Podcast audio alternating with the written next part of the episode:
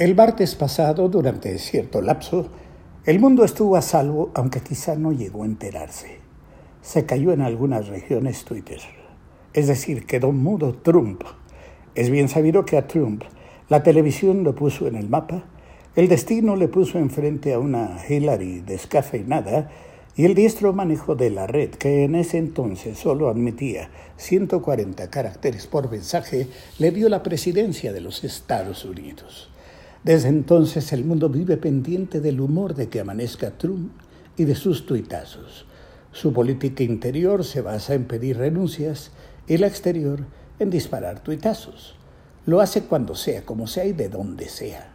Supongo que también desde el Waters. Y por supuesto cuando juega golf. ¿Cómo se escribe bombardeo? preguntará su caddy. Mejor ponga exterminio, señor. Es extraño que los precandidatos demócratas no lo hayan imitado.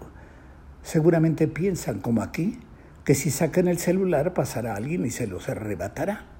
Además, ellos no saben decir fúchila para orientarlos.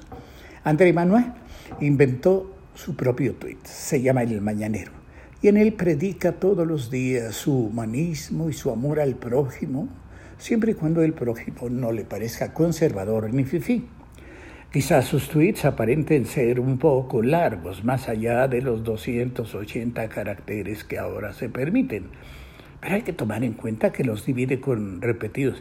Este, este, este, mm, que les dan el tamaño adecuado. Tweet nació en 2006 y llegó a México en 2009. Junto con Facebook, es la red más exitosa del mundo. Se trata de decir, en transmitir un mensaje o inventar un insulto en el tiempo que tarda un pajarito en piar, en gorjear. De ahí su símbolo. Hoy tiene unos 500 millones de usuarios.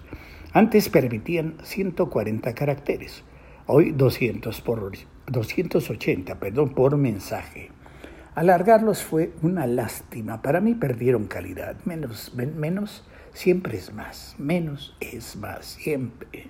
Hasta donde yo sé, el primer tuit lo mandó a Napoleón, pero no por medios electrónicos. Fue una carta que llevó personalmente un buen jinete, a quien por chaparrito le apodaban el tuit. No te bañes, llego el sábado, decía la carta a Josefina. El martes, poco después de que se restableciera el tuit, me llamó un amigo. Perdona que no te llamara antes como quedamos, pero es que se cayó el tuit. Pero si me estás hablando por teléfono, le respondí. ¿Y que la preocupación no cuenta? Me preguntó. Le colgué y no pienso contestarle hasta que, hasta que me llame por WhatsApp, como Dios manda.